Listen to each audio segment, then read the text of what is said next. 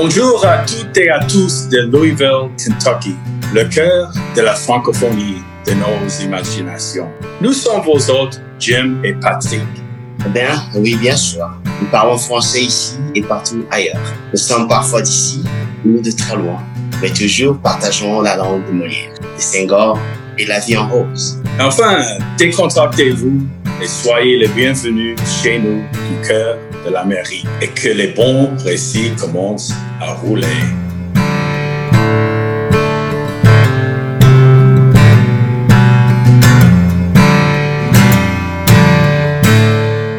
Bonjour, bonjour et bienvenue ici au Resté.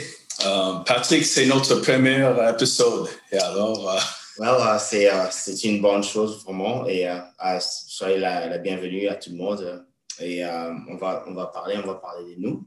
Oui, bien sûr. Bon, on va se présenter, on va parler un peu de, du sens de cette balado, pourquoi on fait ça, pourquoi nous avons l'audace de faire une telle chose, ou bien le, les bêtises, quoi, de faire une chose comme ça. Mais quand même, on va s'amuser hein, et entre nous et en espérant que ça, ça donne un peu de fruits à, la communauté euh, francophone ici à Louisville, au Kentucky, aux États-Unis, ou même même au Congo, d'où tout provient.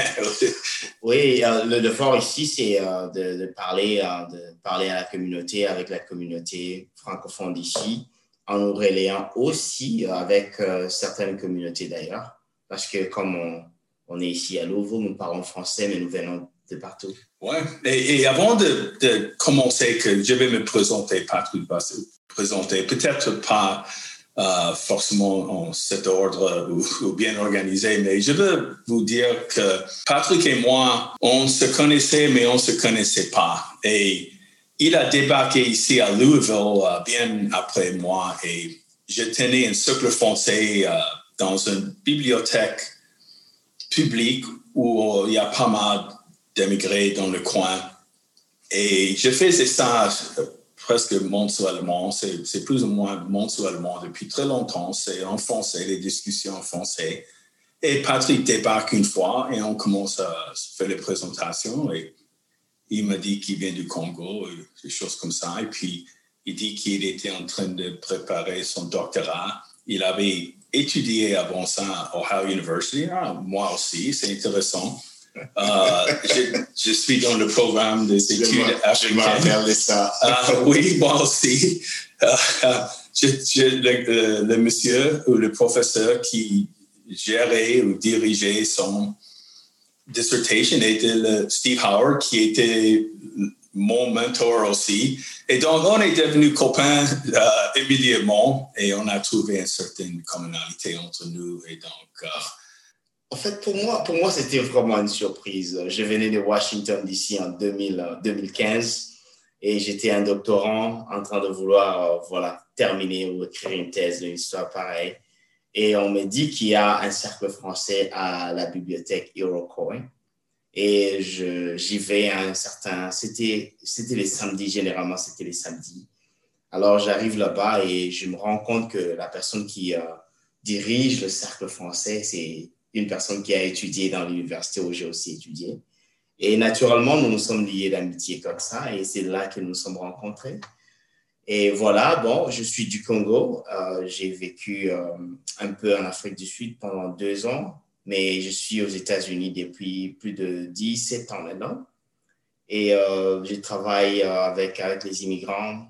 J'enseigne aussi à l'université les cours de sciences politiques. Je suis de Saint-Louis, Missouri, et je n'ai pas parlé français pendant mon enfance. En fait, je suis d'origine grecque, né aux États-Unis. Ma mère, née aux États-Unis, mais d'origine grecque. Elle parlait bien grec. Mon père est de Grèce.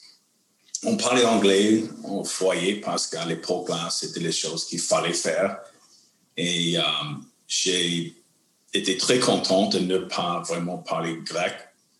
Mais en même temps, quand on ne parlait pas dans le foyer, on allait à l'église grecque et il y avait une école grecque comme une fois par semaine et on détestait moi, mais mon frère et mes sœurs. On, vraiment, on ne voulait pas aller là.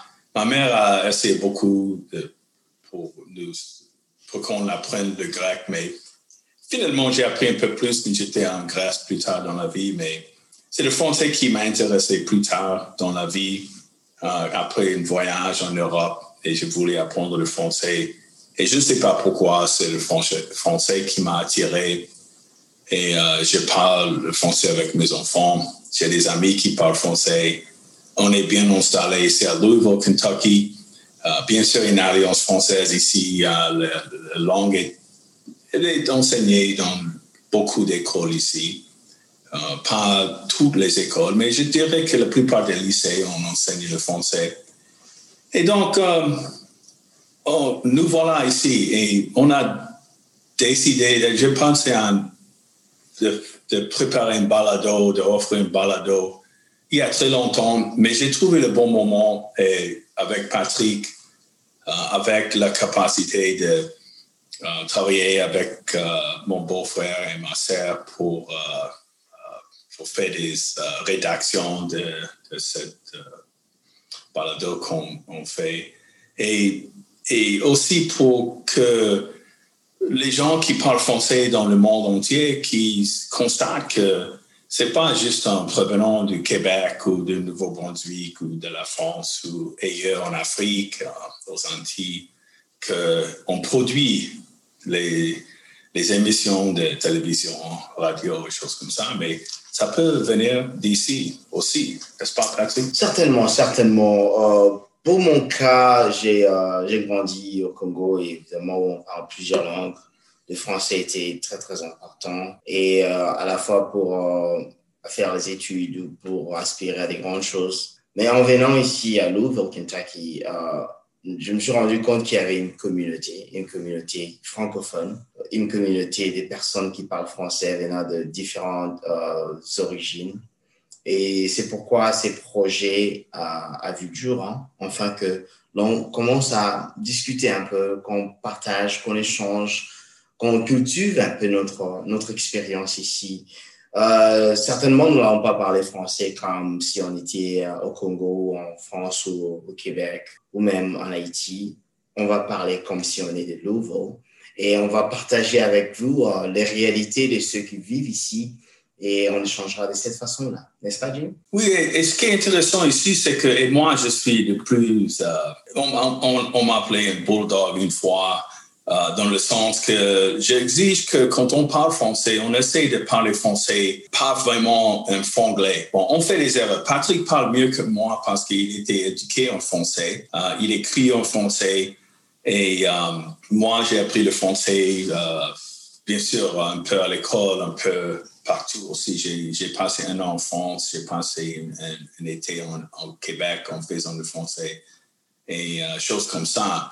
Mais donc, pour nos invités, ceux qui sont américains, qui sont en train d'apprendre le français, il faut qu'ils parlent français, ça c'est sûr. On ne fait pas des choses bilingues ici, ça c'est pas l'objectif de notre émission. Mais en même temps, comme Patrick dit, on est ici, c'est pas forcément notre première langue, c'est même pas la première langue de Patrick, mais il a été éduqué en français. Donc, si on fait des erreurs, ça va. Mais, mais, mais ce qui m'embête plus, c'est quand on essaie de parler français, mais en faisant ça plutôt comme un franglais. On parle de ça chez les Hispaniques, parfois ils, parlent spanglish et ils mélangent, euh, parfois pour frimer même, pour faire ça, mais euh, je suis un peu plus comme les Québécois, dans le sens que même si on, peut dire n'importe quel mot en anglais, c'est bien d'avoir euh, une manière d'exprimer les choses euh, sans exagérer. Il y a des mots parfois, comme les gens, disent le week-end machin comme ça, mais parfois on, exagère trop. Donc ça, c'est juste une chose que je crois c'est un peu particulière ici, puisque c'est pas une francophonie qui nous entoure. On essaie entre nous euh, souvent de, de parler assez correctement de, de choisir les, les, mots justes euh, pour même pour répéter entre nous, je ne sais pas. Ouais. En fait, pour moi, la culture est vraiment importante. Elle est vraiment, vraiment importante. Et nous, nous essayons de la garder, de la produire. Évidemment, certaines personnes vont la consommer. En participant à nos émissions, notre intention, c'est de, créer une opportunité pour ceux qui sont francophones et même francophiles d'ici à Louvain ou d'ailleurs, qu'ils aient cette opportunité de s'engager ou peut-être d'améliorer leur français parce qu'il y a, comme Jim l'a dit quelque, au début, il y a de ceux-là qui apprennent le français au lycée et même dans les universités, n'est-ce pas, Jim? il y a de ceux-là qui prennent les cours de français. Malheureusement, ils n'ont pas d'avenue, ils n'ont pas d'espace pour pratiquer et engager leur, leur langue. C'est pourquoi nous voulons vraiment offrir cette opportunité, que les gens nous écoutent, que les gens nous nous engagent et qui participent même lorsqu'ils ont le temps. Oui, et on a, on a l'Internet maintenant qui change tout. Et même le satellite. Par exemple, dans ma voiture, je reçois XM, euh, Sirius XM. Et donc, j'écoute la musique française. Je peux écouter euh, Radio-Canada en français. Et j'aime ça. J'écoute tout le temps la musique française euh, très régulièrement dans ma voiture parfois, je mets des, des les podcasts, euh, que ce soit, euh, je parle juste du français, mais non, bien sûr, j'écoute des choses en anglais, mais euh, je, je, peux écouter des chansons sur YouTube, je peux écouter n'importe quoi. On peut lire les articles maintenant, on peut lire les livres. On a accès à, on peut parler par téléphone à quelqu'un qui habite en Bulgarie parle à ses parents dans le langue. Certainement, certainement. oui, euh, mais, on, parlait de... Comme, le français vis-à-vis anglais, parfois, c'est comme une langue qui, qui a une certaine euh, lutte, disons, en, combattant contre la domination d'une seule langue. C'est pas comme l'anglais mauvais ou... Euh, si c'était l'envers, on, ferait les mêmes choses aussi, parce qu'on ne veut pas vivre dans un monde euh, dominé par une langue, comme tu parles de culture et choses. Patrick vient originellement du Congo, je viens de Saint-Louis, on habite à Louisville. Um, à, mon avis, euh, ses origines africaines, il parle français, il parle lingala, il, parfois mange différemment, euh, il, va penser même différemment quand il parle français qu'un français. Ça, ça, ça ajoute à la, complexité de notre environnement, de notre Non, c'est exactement ce qu'on veut faire ici. Ici, nous voulons euh, montrer au monde que le français existe bel et bien ici à Louvain. Il y a de ce genre-là qui s'engagent à, penser des choses, à, parler en, français et à conserver cette culture, mais aussi à développer ce qu'il y a ici. C'est au fait, euh, pour moi, c'est aussi une, euh, une, affaire de curiosité, Jim. Parce que euh, combien même que nous parlons plusieurs langues, combien même que nous nous engageons dans des différents espaces, utilisant différentes langues et tout et tout, mais on utilise aussi le français. Et on voudrait donner un peu de l'espace à cette langue personnellement, moi, qui, qui est une langue très, très importante, j'ai fait euh, toute mon éducation, mes études au Congo en français. Et même ici, euh, j'essaie d'écrire en français. Je, rencontre des gens qui parlent français. Ce qui est important, c'est que nous fassions cet effort de donner de l'espace et d'encourager les gens à continuer à s'engager à parler en français. Moi, ça m'intéresse. Ça me fascine d'ailleurs. Oui, et même peut-être le fait de vivre ici à Louisville, ça nous donne un, peu plus de fascination ou d'encouragement ou de détermination parce que j'ai passé du temps en France, j'ai passé deux ans au Tchad, j'étais volontaire du Corps de la paix, donc j'habitais en Afrique deux ans, j'avais fait des projets là-bas. Et parfois, c'est juste un acquis, quoi. On est, même quand je vais au Québec et j'ai fait, euh, j'étais là, je ne peux même pas compter des fois. J'ai de la famille euh, grecque à Laval. Euh, j'amène les étudiants là-bas. j'ai fait ça beaucoup de fois dans, ma carrière. Et, et donc, c'est un acquis. J'arrive là-bas, je peux parler à presque n'importe qui en français, mais ici, c'est toujours c'est un petit combat dans un sens même quand on est ailleurs au Canada, on parle d'un combat en Ontario, Manitoba, euh, en Colombie-Britannique, qui doivent lutter pour garder leur langue. Mais, mais j'ai, euh, je suis un peu jaloux parce qu'ils ont beaucoup plus d'opportunités que nous. je, je, je, raconter une histoire. Oh, voilà. Euh, il y a des années, j'étais en Afrique du Sud, dans les années 2000, je crois, au début. Alors, une fois, nous sommes allés voir le film Hannibal avec des amis, hein, des, Américains, des Sud-Africains. Alors, euh, ça faisait des, des, temps et des temps que je ne parlais plus français. Et dans le film d'Hannibal, quelque part, euh, il y a une personne qui parle français, mais c'est sous-titré. Et ça m'a pris quelques secondes. Et l'ami qui était à côté de moi, il s'appelait Greg, lui aussi parlait un peu français. J'ai dit à Greg, j'ai dit, c'est comme si je connaissais cette langue, mais je ne sais pas c'est quoi. Et il m'a tapé sur le pôle. Il a dit, mais finalement, Patrick, tu es en train de perdre ton français. Et à ce moment-là, je me suis rendu compte combien c'était très, très important pour moi de continuer à, parler, à cultiver ce que j'avais parce que j'ai commencé à perdre cette langue. Oui, et ça, ça semble un peu bizarre parce que un gars comme toi qui, qui a, est en train de publier un livre écrit en français, dont on va parler plus pas aujourd'hui, mais, mais euh, une autre fois, éduqué en français. Bien sûr, en anglais, tu as ton doctorat maintenant. Et euh, ça, c'est une chose qu'on partage entre nous, euh, notre niveau d'éducation. De, mais euh, disons aussi qu'on a la capacité de rigoler aussi entre nous. Mais donc, ça, chaque langue est importante, ça c'est sûr. Comme je, je parle espagnol aussi. Certainement assez couramment, mais un peu moins que le français. Le français, que je suis plus à l'aise en français qu'en espagnol, mais, mais je, je, suis très contente d'avoir eu le sens d'apprendre l'espagnol pendant mes voyages en Mexique et en Amérique du Sud et en Amérique centrale. Et euh, de voir la croissance de, l'usage de l'espagnol dans ce pays ça, que certains gens, ils ont peur de ça. Pour moi, je vois ça comme un atout. Pourquoi pas? On, a besoin des gens qui parlent plusieurs langues. Ça ne, veut, pas dire qu'on se limite. Quelqu'un qui ne parle que l'espagnol, que le chinois, que n'importe quelle autre langue, outre que l'anglais, est, est, vraiment un désavantage énorme. Il faut toujours clarifier ça. C'est important de maîtriser l'anglais dans ce pays. Certainement, certainement. C'est important. C'est important euh, de, maîtriser la langue de l'environnement parce que, bon, faut qu'on soit aussi vrai avec nous-mêmes. Euh, la vie, les opportunités, l'engagement, ça s'est fait particulièrement, premièrement dans cette langue-là. Mais néanmoins, si on parle d'autres langues, on, a d'autres cultures qu'on veut conserver, qu'on veut promouvoir c'est important de leur donner cette opportunité-là.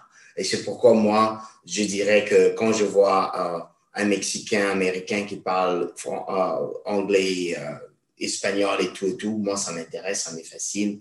Et lorsque je vois un Congolais qui parle lingala et anglais, ça me fascine. Et c'est pourquoi, quand il y a les Américains qui parlent français et, anglais, moi, ça continue à me fasciner. Et c'est la chose qu'on va, qu'on va partager avec vous durant, durant le temps qu'on qu'on a l'opportunité d'échanger, de vous montrer un peu les facettes de la langue française et la manière dont nous vivons notre francophonie ici à Louisville, Oui, et c'est très c'est bien dit. Et comme, comme on répète un petit peu, le français, c'est une langue euh, qui, qui n'est pas, qui est plus loin de ma première langue que de ta première langue. mais, mais mais en même temps, comme, comme l'anglais pour nous deux, Patrick parle très bien anglais, bien sûr, et um, on n'arrête pas d'apprendre l'anglais. On est toujours en train d'améliorer l'anglais. Quand je lis quelque chose, si c'est un livre, c'est un extrait de quelque chose uh, complexe, la philosophie, uh, un certain, uh, pas aspect philosophique, un thème complexe j'arrive pas à tout à fait comprendre. Je lis les mêmes choses, je répète et je, je pige pas. C'est une chose de comprendre les mots, mais de comprendre le, tout. Et donc, les francophones, comme, comme Patrick qui s'est rendu compte qu'il il y a des certains moments qu'on a des certaines épiphanies qu'on dit, ah, mais peut-être je commence à perdre mon français. J'ai parlé assez bien l'espagnol, mais ça commençait à, descendre l'usage et c'était moins souvent, moins extensif. Et quand j'étais en Colombie, euh, il y a, je sais pas, sept ou huit ans, pour un petit projet qu'on montait là-bas, en, arrivant le premier jour, toute la journée, j'étais la seule personne qui n'était pas de, euh, natif en, espagnol. Et donc, tout le monde parlait espagnol comme première langue et j'étais le seul étranger dans toutes les réunions et tous les contacts. Et j'étais tellement fatigué à la fin de la journée. Et pendant toute la semaine, c'était comme un, euh, marathoneur qui, qui court, euh, il court, mais il n'est pas tout à fait en, forme. Et puis, tu, tu, rigoles parce que ça t'est arrivé. Certainement, certainement. Et euh, juste pour terminer cette, cette idée-là que pendant cette semaine-là, j'étais là pour une semaine, je, me suis dit, si je, quand je reviens aux États-Unis, là, chez moi, si je ne me mets pas vraiment euh, plus sérieusement à améliorer mon espagnol, ça va juste descendre à un certain point de comment estás, bien, et juste faire les, petites euh, politesses et puis passer à l'anglais ou en français.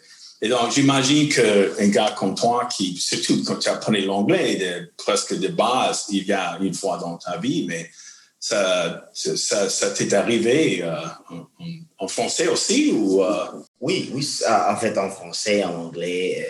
Euh, ça m'est arrivé au départ quand j'apprenais la langue, l'anglais plutôt. Il y avait des moments où c'est un exercice que le cerveau fait. Hein. Tu es en train de comprendre le mot, les syntaxes, construire les idées. Et il arrive des moments où tu te sens fatigué. Fatigué parce que tu es en train de faire un exercice de connecter la réalité à la langue et d'aller puiser les vocabulaires quelque part dans ta tête et ça fatigue. Alors, une fois, une fois, oh, c'était au début et j'étais encore au community college et j'étais dans une classe de biologie, je crois. Alors, euh, le professeur nous demande euh, une question sur, euh, c'était la, je crois, la deuxième loi de la thermodynamique. Je crois que c'est cette loi qui dit que l'énergie ne se perd pas, mais ça se transforme. Une histoire pareille. Alors, notre professeur de biologie nous demandait la question sur cette loi des thermodynamiques. Et je lui ai dit, bon, j'allais expliquer. Alors, j'ai expliqué cette loi des thermodynamiques en français sans le savoir. Hmm. J'étais, voilà, alors à la fin, et c'était une professeure superbe. Hein. Elle me dit, maintenant, traduis toi-même parce que tu viens de parler en français. Et j'étais dans un contexte purement anglophone, mais j'ai parlé français sans me rendre compte. Oui, ça c'est intéressant. Et euh, la traduction et l'interprétation, c'est différent aussi. Comme quand on traduit quelque chose. J'étais au Bénin une fois et on avait un projet là-bas. J'étais avec les anglophones et euh, les Béninois ne parlaient pas euh, souvent l'anglais. Il y avait quelques collègues, même eux, ils avaient mal avec la langue. Et, et, et, parfois, quand, quand on voyageait, que pendant ce voyage et autres voyages, euh, on, demande qu'est-ce qu'il dit, qu'est-ce qu'il dit. Et, puis, on peut juste dire le, le, base quoi, de quelqu'un dit en, principe. Mais une fois, j'étais avec, il y avait un traducteur là avec le recteur de l'université.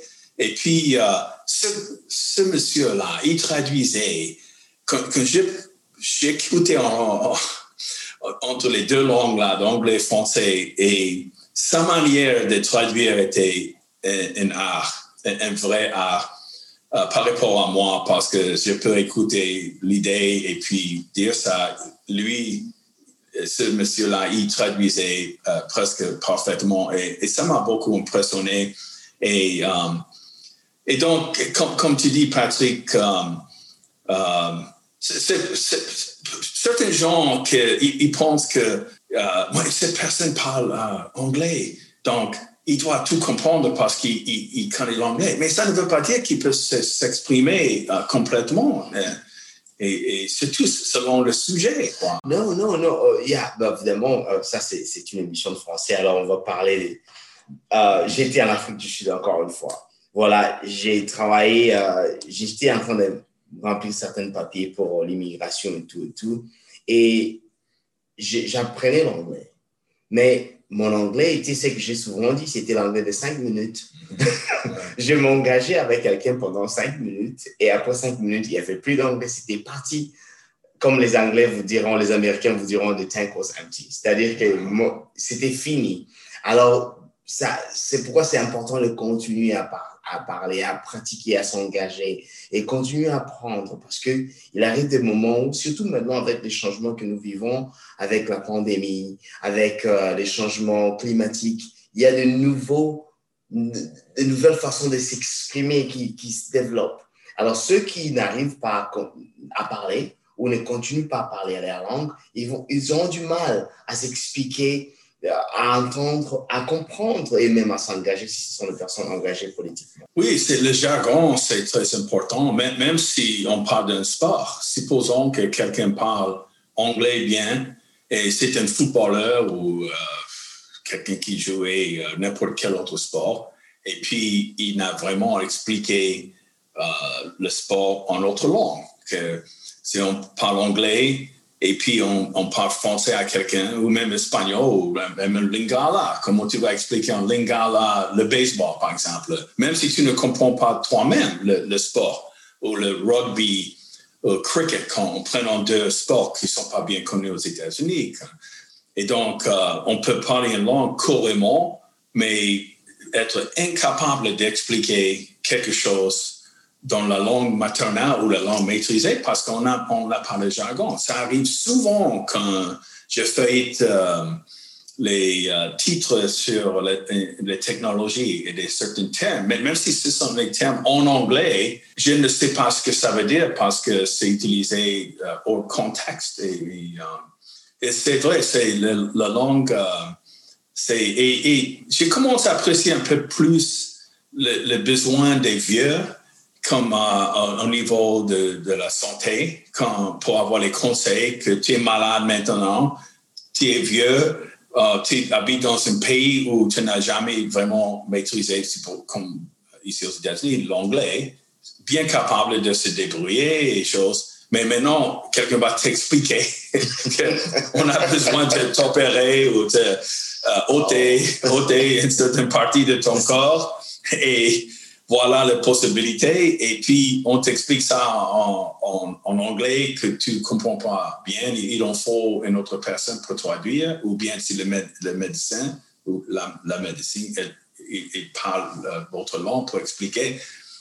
Pas, je n'ai pas apprécié ça plus tôt dans ma vie et je commence à voir la valeur de ça maintenant parce que plus qu'on vieillit, aussi parfois, le, le plus qu'on oublie une autre langue. Voilà. oui. Et d'ailleurs, je me rappelle il y a très longtemps, quand j'étais encore euh, euh, au collège, et euh, je m'intéressais à la psychologie cognitive.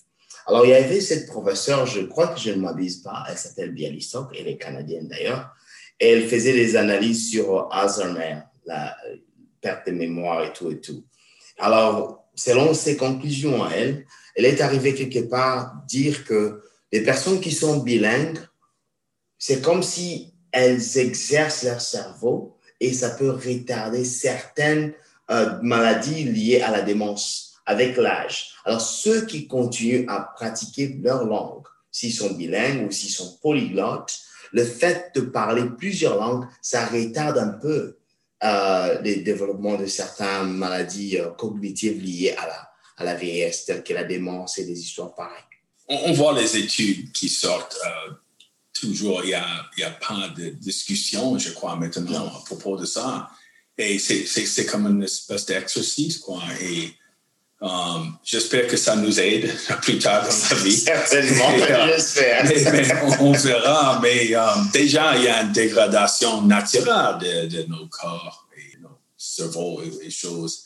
Et uh, en parlant plusieurs langues, il y a une certaine, uh, comme tu dis, une activité uh, cognitive dans, dans le cerveau euh, c'est difficile à comprendre, mais quand je vois euh, mes enfants, par exemple, qui, qui ont appris les deux langues en, grandissant, ils sont toujours assez euh, jeunes, Mais c'est intéressant quand on observe que ce soit quelqu'un qui travaille dans un jardin d'enfants ou, les premiers grades, on, on a les euh, programmes intensifs des langues. Toi, tu as grandi dans un euh, environnement, on parlait plusieurs langues. tu, tu, connais ça, mais, mais pour nous, les Américains.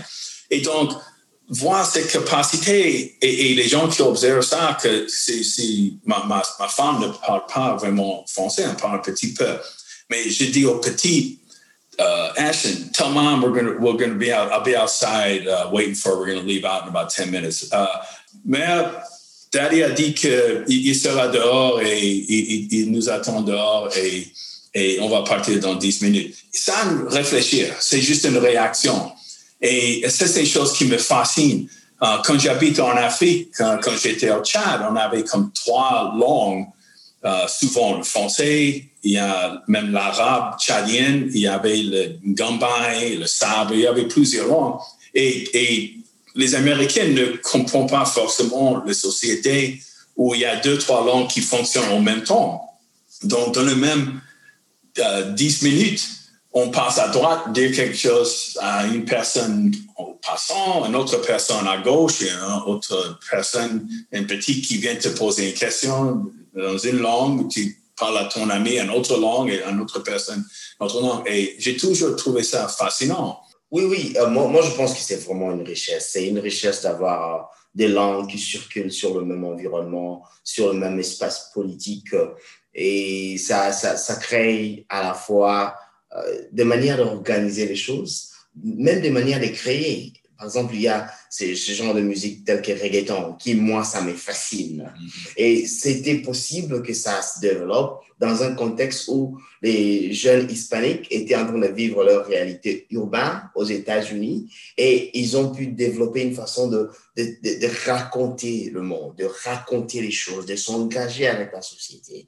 Et c'est pourquoi cette euh, multiculturalisme de la langue, moi, ça me fascine beaucoup. Oui, moi aussi. Et c'est pour ça que entre nous, quand on commence à parler de ces choses, on peut parler euh, pendant très longtemps. Et euh, d'un sens, euh, moi et Patrick, on, on, on aime bien intellectualiser. Et à l'autre sens, on, on, aime bien rigoler et parler des choses un peu plus moins intenses et juste de la vie et la famille et les choses comme ça. Et, pendant ces, ces, balados, on va parler de, bien sûr de ce qu'on parle maintenant. Et, c'est toujours, euh, quand on parle d'une langue, c'est le français qui est, ce qui nous différencie d'autres balados aux États-Unis quand deux gars vont, vont, parler de quelque chose et d'accord, mais nous, on, nous parlons notre langue. Et um, nous avons un certain dynamisme entre nous. Il vient de l'Afrique, uh, je, viens des États-Unis. Il, parle une autre langue, l'Ingala, le Swahili comme première langue, uh, et français anglais plus tard, éduqué en français. Moi, j'ai eu un autre parcours, mais en même temps, on ne veut pas. Bon nous sommes deux gars, mais on, on, ne veut pas que ce soit une conversation entre les mecs. Hein. On, les, les, invités vont être femmes, les invités vont être d'origine de n'importe où, voilà. américaine, voilà. euh, qui parle français, un étranger, euh, pardon, quelqu'un qui vient d'ailleurs, qui parle le, le français, euh, quelqu'un qui vient de l'Afrique, comme quelqu'un qui vient de Louisville, Kentucky. Et c'est ça notre objectif, c'est de, de, partager nos, nos uh, intérêts aux langues, euh, l'intérêt de vivre dans la partie du monde où on habite. Mais en même temps, qu'est-ce qui nous arrête de parler à peut-être un ministre congolais de quelque chose que, que je crois que tu pourras. ouais, mais si on a cette opportunité, certainement certainement, on va parler à, même à des personnes qui sont ailleurs parce que nous voulons relier, en fait, euh, la francophonie qui se passe ici à Louisville, Kentucky, avec d'autres francophones d'ailleurs. D'une part, nous voulons raconter les expériences, les récits, comme on appelle ici, les récits francophones de Louisville, les festivals de Louisville, des éléments culturels. On va parler de Derby, on va parler de Bourbon, on va parler euh, euh, de, de, de tout ça on va parler de, de, des expériences culinaires Mais aussi, on va s'arranger de parler de ce qui se passe ailleurs. Qu'est-ce qui se passe au Congo? Qu'est-ce qui se passe en Afrique? Et s'il y a des choses qu'on peut discuter, échanger avec des personnes qui sont là-bas, en tout cas, on va le faire. On peut le même demander s'ils connaissent le Kentucky, par exemple. Voilà, c'est le ministre de, la Santé en Congo.